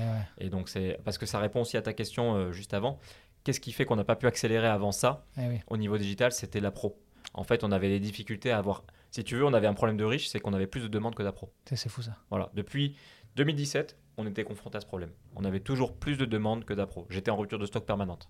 Tout le temps, tout le temps, tout le temps, tout le temps, j'avais pas assez d'approvisionnement parce que très Ouais. compliqué de trouver euh, bah, de la qualité déjà, des matelas qui soient qui répondent à, à mon cahier des charges et de trouver des partenaires qui euh, travaillent avec nous dans la durée. Parce que la plupart d'ailleurs, qui étaient des fournisseurs hier, sont devenus des concurrents d'aujourd'hui. Eh oui. Tu vois, les fabricants de literie comme Emma, Teddy Bear, etc., Ouais. avec qui je travaillais par le passé, sont devenus aujourd'hui des concurrents. Ouais. Donc euh, c'est comme ça, ils ont vu le- le- l'opportunité mais et, Eux, ils ont levé et ils s'y sont mis aussi. beaucoup, beaucoup d'argent, quoi. Euh, pas forcément pour le reconditionner, ils ont levé beaucoup d'argent pour leur partie euh, Ah literie oui, euh, oui, oui, tout à classique. fait, Après le sûr. reconditionner, ils s'y sont mis simplement pour éviter des, des coûts additionnels. Quoi. Donc donc c'était ça. Et donc l'association avec Recyc Matelas Europe, ça nous a surtout libéré à ce niveau-là. Parce Eh que oui. maintenant on a, on a en fait un tuyau Wow. qui est connecté à nous et qui nous envoie de la matière en permanence. Et donc là, aujourd'hui, on est, on est capable vraiment de lâcher les chevaux et d'avoir un plan de développement commercial. Parce qu'en fait, euh, jusqu'ici, ça ne servait à rien qu'on ait un, un plan de développement puisqu'on n'avait pas la matière de toute façon pour l'assumer. J'ai l'impression que euh, je me place plutôt côté entrepreneur. Là, il y a un second souffle. Là. Ouais, carrément. Parce que tu vois, quand je. Parce que euh, moi, ce que j'aimerais. Ce, que podcast, Les Impactants, il est aussi pour. euh, que, que pour montrer l'entrepreneuriat, c'est pas YouTube. Non, Euh, ça se construit. Une boîte, c'est un actif. tout à fait. C'est sur le long, moyen et long terme. Mm. Euh, tu as des business SaaS court-termistes, tu lèves. Bon, c'est un autre sujet, ça euh, marche. La fameuse licorne. ou- voilà, ou peu importe. Mais le truc, c'est qu'un business, ça se construit sur le moyen et long terme. Les belles boîtes qui s'installent, c'est sur le moyen et long terme. Mm. Du coup, j'ai l'impression, et je me, tu vois, euh, j'ai l'impression d'être à ta place et de me dire, waouh, le second souffle qui arrive, il est énorme. Ouais, c'est ça. Et j'aimerais que tu, peut-être aller, parce que je sais que tu as, un rendez-vous, mais euh, ce, ce développement-là, euh, vous êtes à 2 millions aujourd'hui, qu'est-ce que vous visez en termes de chiffre d'affaires? Et euh, donc, tu m'as dit 4-5 boutiques ouvertes sur C'est ça. 3 ans. Ouais, tout ça. Mais en termes de chiffre, de salariés, qu'est-ce que. Donc là, aujourd'hui, on est 12 salariés. L'année prochaine, donc du coup, avec le magasin, les deux magasins qui vont être ouverts, on va passer à peu près à 18 salariés. Et l'objectif, c'est de faire en 2026 à peu près 4 millions et demi de chiffre d'affaires. D'accord. donc de doubler là d'ici euh, les trois ans qui arrivent. Euh, donc, euh, on- bon, je pense que c'est une ambition qui est assez euh, réaliste. Ouais. Voilà, on n'est pas dans le blue sky comme Ouais. certains entrepreneurs peuvent l'être parfois. Moi, j'ai j'ai toujours été justement dans cette culture de la prudence et comme tu le dis, d'installer une boîte dans la durée mais step by step, tu vois, et de pas cramer du cash pour rien et de faire les choses. Question bête, tu dis oui ou non, mais vous êtes rentable. On est rentable depuis la première année. Ouais, voilà. Donc le truc c'est que ça, c'est qu'en fait le monde des VC a changé depuis 3-4 mois. Bon, avec nous, avec Loïc, mon associé que tu connais, on a eu aussi des sujets et on a toujours eu du mal à se dire lever de l'argent ou être approché ben, sans être rentable. Ouais. Tu, tu, tu vois, c'est. bon, après, on est peut-être aussi plus âgé que la moyenne des gens qui font des, des levées, donc peut-être notre génération aussi. Je crois, qu'aujourd'hui, c'est plus un frein, ça. Ouais. Oh, le truc, c'est qu'en gros, nous, aujourd'hui, bon, aujourd'hui, c'est plus, c'est plus, c'est pas écarté, mais c'est plus la question d'actualité. Mais du coup, euh, de 2 à 4, plus accompagné, euh, à part bancairement parlant peut-être Voilà, euh, bancairement, effectivement, on, fera, sûrement quelques levées bancaires pour euh, financer les, ouvertures de magasins. Mais sinon, aujourd'hui, en fait, on a Recyc Matelas Europe qui est derrière nous et qui, qui, nous donne les moyens financiers et les moyens aussi de, de structure. Même humain, est-ce qu'il y a un support humain, genre peut-être une personne, je sais pas, dédiée à, là tu peux en parler de marketing, peut-être mm. qui peuvent vous donner des tips marketing, qui vous disent écoutez pour industrialiser ou pour alors au niveau marketing, non, c'est pas leur fort parce que ce sont des industriels. Ah Par contre, au niveau industriel, voilà, ils nous aident ah. beaucoup. Là, ils vont nous aider en fait à, optimiser euh, les performances de notre production pour gagner en fait en productivité, euh, pour avoir euh, pour avoir aussi un coût de revient plus faible. Ils vont nous aider sur la partie approvisionnement évidemment. Et ils ont, en fait, on met, on met maintenant en, commun certaines, certaines tâches. Donc, par exemple, les RH voilà, aujourd'hui, en fait, ils, mettent, sur la partie recrutement, etc. Donc, euh, C'est tellement un sujet, la RH. Ouais, ouais, c'est clair. Sous-estimé quand tu montes ta boîte Ah ben moi, je vais te dire, mon retour d'expérience, si, ça peut, si ça peut être utile. Pour moi, c'est le challenge numéro un de l'entrepreneur, c'est euh, de gérer l'humain. Ah ouais, on est aligné, hein, je vais te dire, 100%. Hein. ouais, si, si, demain je dois refaire un business, ce sera euh, seul face à moi-même. solopreneur, comment on dit Ouais, solopreneur, ah exactement. Eh Parce que franchement, c'est très compliqué. Très, très compliqué au quotidien. Mais ça se passe bien. Tu vois, aujourd'hui, j'ai une super équipe qui est top. Euh, on, a, on, a, on, a, on, a, très bien, on a très bien rebondi et on a, on a, on a construit quelque chose qui est, qui est, qui, est, cool avec une équipe qui est jeune, euh, qui est dynamique. Et là, on a vraiment un noyau dur qui est, très bon. Mais c'est vrai que je suis passé par des étapes euh, plus difficiles où on a eu affaire à des gens qui n'étaient pas forcément bienveillants. Quoi. Et peu importe ce que tu mets en place dans la boîte, ils n'en ont rien à faire. C'est leur, leur, leur, leur, intérêt avant tout du coup, euh, ça se passe pas forcément bien. Quoi. Donc, euh, ouais, pas évident à ce niveau-là, mais, euh, mais finalement, on a réussi à traverser les épreuves. bah, tu sais quoi, ça fait une transition parce que c'était le, on va dire, le dernier socle du, du podcast, c'est de parler de l'impact. Donc, parce qu'il y a une chose que je ne savais pas, c'est que tu fais de quoi Vous êtes, vous avez plusieurs labels, ouais. deux ou trois. Je voulais savoir. Alors, moi, j'ai un avis partagé sur les labels. Est-ce que ça te permet de crédibiliser? Est-ce que ça t'a permis peut-être Qu'est-ce que ça t'a apporté d'avoir euh, Je crois que vous êtes ESUS. Euh, c'est ça, ESUS, ouais. Voilà, euh, donc décris-moi un, ou deux et qu'est-ce que ça a pu vous apporter au niveau. Alors, donc le label ESUS, c'est on est une entreprise sociale et solidaire en fait. Donc dans nos statuts, on a inscrit aussi un objet social en plus de l'objet commercial. Mais tu as un objet aussi gouvernance aussi, non? Exactement. en fait, la gouvernance est partagée. Donc tu dois prendre des décisions en commun avec tes salariés et surtout après tu as aussi une politique de redistribution des dividendes. Tu ne peux pas sortir 100% des dividendes comme tu le souhaites. Il y a une partie des dividendes qui doivent être mis en réserve euh, légale, une partie en réserve pour d'autres activités. Donc, tu ne peux pas faire ce que tu veux avec euh, les bénéfices de l'entreprise pour que ça serve aux intérêts des employés. C'est ça le but, le but hein, et que ça serve aux intérêts communs et globaux de la société en fait. Euh, qui n'est pas juste une personne qui prenne des décisions et, que, et, que, qui fasse n'importe quoi avec l'argent. En plus, ça fait, je crois que ça fait un moment que vous êtes ESUS, ça Depuis 2019. Ouais, depuis 2019. Et en fait, ce label ESUS aussi te donne l'opportunité de devenir une entreprise d'insertion et d'embaucher des gens en réinsertion professionnelle. Et donc nous, on a fait ça pendant deux ans, de 2019 à 2021. Et on a, on a donc du coup donné la possibilité à des gens qui étaient un peu éloignés de l'emploi de remettre le pied à l'étrier et de s'insérer professionnellement chez nous. En fait, ce qui est pas mal chez Comatla, c'est qu'on a des métiers qui sont assez manœuvriers, tu vois, assez manuels. Ça demande euh, de la manipulation, de la manutention. beaucoup d'opérations manuelles. Beaucoup d'opérations manuelles, mais pas forcément de compétences techniques à proprement parler, tu vois. Donc euh, finalement, un débutant, demain, peut venir chez Comatla et au bout d'un mois être opérationnel chez nous. Donc euh, ça permet à des gens qui voilà, n'avaient pas bossé depuis 3, 4 ans, 5 ans, de venir, de se former à un nouveau métier et ben, de, de, se remettre un peu dans un univers professionnel, de se relever le matin, de reprendre des nouvelles habitudes. Et c'était assez sympa comme expérience. On a dû arrêter parce que euh, ça demande beaucoup, beaucoup de suivi au Ouais. niveau RH. Ouais. Et on n'était pas assez structuré pour le faire à ce stade. Mais on le refera sûrement dans quelques années, Ouais, quand on aura en un fait peu une, ouais. voilà, une directrice RH en interne qui pourra gérer euh, ce genre de personnel. Mais c'est des, gens en fait qu'il faut suivre au quotidien parce qu'en général, ils ont, ils ont des soucis personnels, etc. Ouais. Donc parfois, ils sont absents. Euh, tu vois, donc euh, ils, te, ils, te, ils te préviennent pas forcément, ils viennent pas, euh, donc il faut les appeler, il faut les suivre, il faut trouver des véhicules pour eux parce qu'ils sont pas forcément véhiculés. Bon, il y a tout un suivi. Et puis, et puis l'idée de base de l'insertion, c'est aussi de les réintégrer dans le monde du travail, de les former, mais pour qu'ensuite ils partent ailleurs et soient embauchés dans une autre entreprise. Ouais. Donc il faut aussi essayer de les réinsérer par ailleurs. Donc il y a vraiment un gros suivi à faire. Euh, nous, ceux qui sont entrés chez nous, ont fini par euh, signer des CDI. Donc ils sont toujours, ils sont toujours là. D'accord. Euh, donc c'est, tu vois, là, là, Ouais, en, fait, le- l'expérience s'est très bien passée, hein, puisque les salariés ont, ont fini ouais, mais par bon, ça chez nous. demande un, un suivi humain plus Voilà, important. voilà. Donc label ESUS. Après, on a le label Envol. Alors ça, c'est un label environnemental volontaire qu'on a mis en place chez nous, qui permet en fait d'avoir une optimisation de notre supply chain en termes de gestion des déchets, gestion des énergies, euh, principalement ça, pour éviter en fait d'avoir du gaspillage au niveau de la production.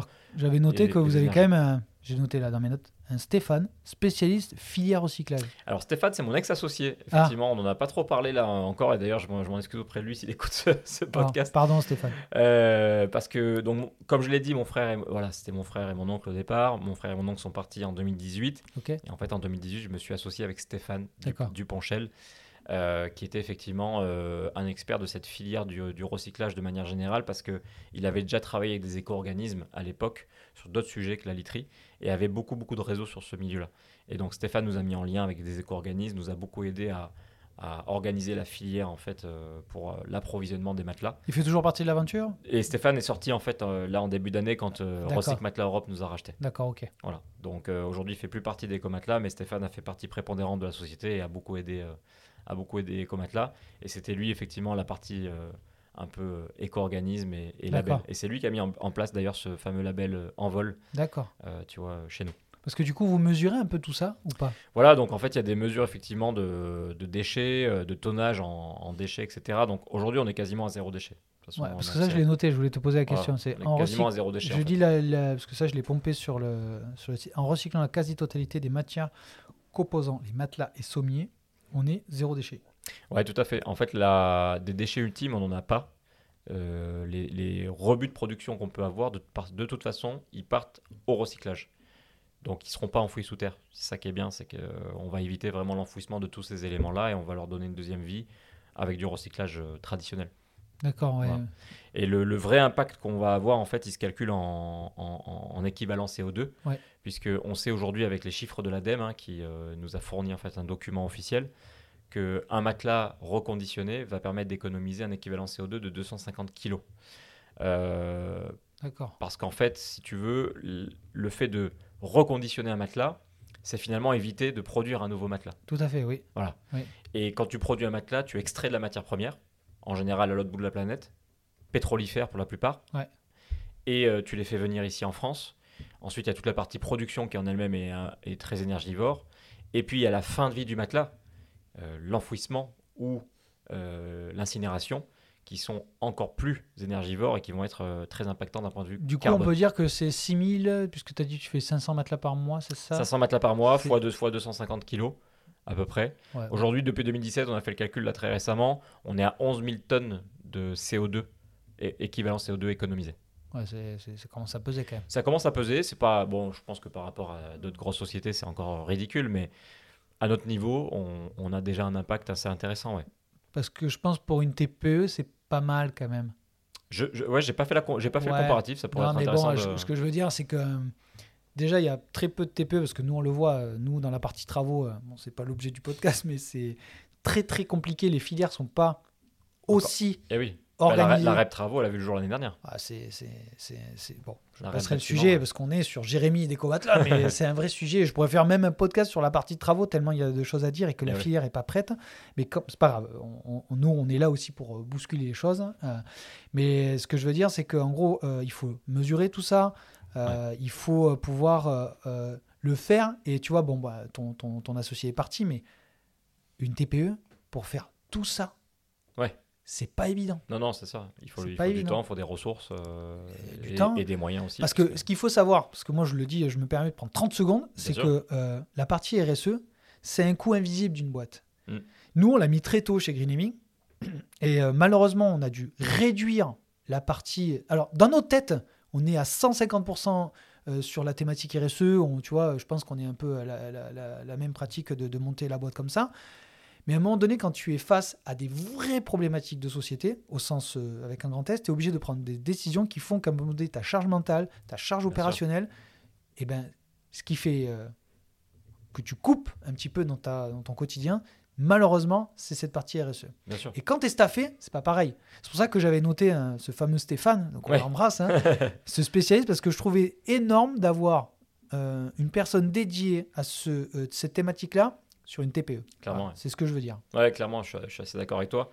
Euh, après, qui- de toute façon, ce qu'il y a, c'est que les TPE sont aussi confrontés à un problème, c'est d'avoir une rentabilité et d'avoir aussi un business model qui tienne dans la durée. Ah. Parce que c'est bien beau d'aller faire de la, ré- de la RSE tous les jours, si c'est pour disparaître au bout de trois ans, ça sert à rien. Ah, je suis d'accord. Euh, voilà, la longévité économique est quand même pour les entreprises l'objectif de base. Et derrière, tu peux installer des, des projets et faire de, voilà, faire de la recherche sur la partie RSE, tu vois. Mais euh, il faut d'abord avoir un business model qui tienne la route. Et je pense que c'est souvent oublié. Ouais, c'est ça. Souvent Aujourd'hui, on part euh, bille en tête sur la RSE avant d'avoir un business model qui tienne la route. ouais, exactement. moi, je dois faire la confession, on l'a un petit peu fait quand même. On, on s'est repris, attention, mais parce que on avait des. En fait, quand tu es convaincu de, de quelque chose et que tu as envie de mettre les choses en place, tu as une certaine. euh, ouais, tu peux être aveuglé. Ouais, tu vois, et, parce que tu as envie de bien faire. parce y a, mais, comme tu l'as très bien dit, la réalité économique te, bah, te, ramène. Bah oui. voilà, et donc, tu es obligé de re- te recentrer sur le business financier et de pérenniser tes, tes affaires. Exactement. Voilà. Ouais, on, on faisait partie d'un incubateur au tout début euh, chez Realis, je sais pas si tu connais. Tout à fait, bien sûr, ouais, ouais. Voilà, qui est un incubateur spécialisé sur les entreprises à impact. Ouais. Et euh, c'était marrant parce que ben voilà, il y avait beaucoup de sociétés, de jeunes sociétés comme nous qui venaient, mais qui avaient des business models très farfelus, tu vois. Qui euh, bon voilà, il y avait, enfin, tu te demandais comment ça pouvait. euh, Mais tu sais qu'on a été refusé chez Realis hein? Ah ouais, Ouais. C'est étonnant. Ouais. Bah alors c'est étonnant. Alors je les comprends et je les comprends pas. Bah, je peux raconter l'anecdote euh, parce qu'il y a prescription et puis je pense que les choses aussi peuvent évoluer. Bien sûr. C'est qu'en fait nous on est dans le monde de l'immobilier. Mhm. Ok? On est le monde de l'argent. Ouais. Ok? Non mais c'est Oui, clairs. non, hein. Moi non, nous on c'est se cache vrai. pas derrière notre petit doigt. C'est-à-dire que nous on parle argent, on parle patrimoine, Oui, oui. succès. Bon. Et je pense que ce a- on l'a mal amené avec Loïc. Mhm. Je pense que ça a été ça la vraie raison. Euh, par contre, et c'est pour ça aussi, bon, euh, nous on a pris un virage là récemment sur la boîte, c'est qu'on est plus focus travaux. Ouais. On fait de l'investissement, on accompagne les gens, il n'y a pas de débat. Mais par contre, on est mis plus en avant la partie travaux. Pourquoi? Parce qu'en fait, le cœur de euh, réduire les impacts euh, environnementaux, c'est sur les travaux. C'est là où il y a le plus gros levier. Donc sûr. bon, je passe un peu les détails, mais Realis, euh, à l'époque, il y a deux ans, deux ans et demi, ils nous ont dit, bah écoutez, en gros, vous n'êtes pas assez RSE. Et moi, ça m'avait frustré à l'époque. Mm. J'ai dit, punaise, parce que dans ma tête, je comprenais pas. Et mais- ouais. Ils avaient raison, tu vois, ils avaient raison. Mais j'aurais aimé que, qu'ils nous, tu vois, en fait, c'est un peu la naïveté. Je pense que quand tu crées une boîte, tu crois que tout le monde va t'aider. Oui. Et c'est complètement faux. hein. Non, non, c'est clair. C'est Bah, complètement t'es faux. seul face à toi-même au début. hein. Exactement. Ouais, ça Voilà. sûr. Je ferme le, les crochets. voilà. Euh, mais écoute, Jérémy, on arrive à la fin de, de- de cette interview, de ce podcast. Euh, ce que j'aime bien, moi, c'est c'est de, bah, de conclure un petit peu de. Est-ce que tu as une actualité un peu forte que tu veux partager? Profites-en, il y a des millions de gens qui t'écoutent. Donc vas-y, je t'en prie. Écoute, euh, là, l'actualité, non, pour nous, c'est surtout l'ouverture de la boutique, euh, notre deuxième boutique parisienne euh, en mars 2024. Donc, euh, ça, j'attends ça avec impatience parce que. On pourrait t'inviter à une inauguration si on est. Ouais, clairement, avec, grand plaisir. Ouais, ouais, tout à fait, tout à fait. On va essayer de faire une belle inauguration d'ailleurs, ouais, tout à fait. Donc euh, ça, c'est pour nous, c'est un gros sujet pour moi en, tout, en tout cas en ce moment, parce que si tu veux, c'est un peu aussi l'aboutissement, tu vois, Ben de, la stratégie commerciale. Et puis, on va dire qu'on, on- on- enfin, on commence à se développer au national, tu vois. Parce que ra- rapidement, ton, toi, ton rôle aujourd'hui. Ouais. Je, je t'en ai même pas Moi, parlé. je suis directeur, je suis toujours euh, directeur général de la boîte. Ouais. Donc, euh, je suis resté aux manettes. Et euh, on va dire que je me concentre vraiment sur le développement commercial. Ouais. La partie industrielle, je l'ai déléguée. Ouais, Euh, recycle matelas. Euh, voilà, Recyc Matelas en partie, et puis j'ai un responsable d'atelier aujourd'hui qui, qui- qui est très bon. Ouais. Et, euh, et moi, je m'occupe de la partie commerciale. Ok. Voilà. Bon, parfait. Eh ben, écoute, Jérémy, euh, je, J'aurais peut-être, je pourrais discuter, je pense, encore quelques heures, mais le temps file et, je m'étais engagé à te lâcher à une certaine heure. mais en tout cas, moi, j'étais très ravi de tourner cet ah, épisode avec toi. Je connais encore mieux Ecomatla. Euh, je pense que parce que c'est Louis qui gère les approvisionnements chez nous, mais je, je, on continuera à travailler avec vous. Avec plaisir. C'est vraiment, euh, tu vois, c'est fou la vie parce que moi, je connaissais, je l'en ai parlé. Euh, c'est bon, c'est, on est très content en tout cas de bosser avec vous. Et en tout cas, je dis parce que certains m'ont fait des fois des petits commentaires. Il n'y a pas de sponsor encore aujourd'hui sur sur les impactants. C'est pas sponsorisé par Ecomatla. Ce que je le dis, je le pense. Et puis bon, je suis pas une personne qui, bon bref, qui, qui, qui, me cache, donc du coup, je dis ce que je pense. Euh, donc je, on est très content de t'avoir interviewé aujourd'hui en tout cas. Eh ben, écoutez, avec grand plaisir, c'était super. Bon, bah, je te dis à très vite. Hein. À très vite. Ciao, ciao. Les impactants, c'est terminé pour aujourd'hui. Merci d'avoir écouté cet épisode jusqu'à la fin. J'espère que ça vous a plu. Parler d'impact au sens large, sans faire culpabiliser, touche tout le monde.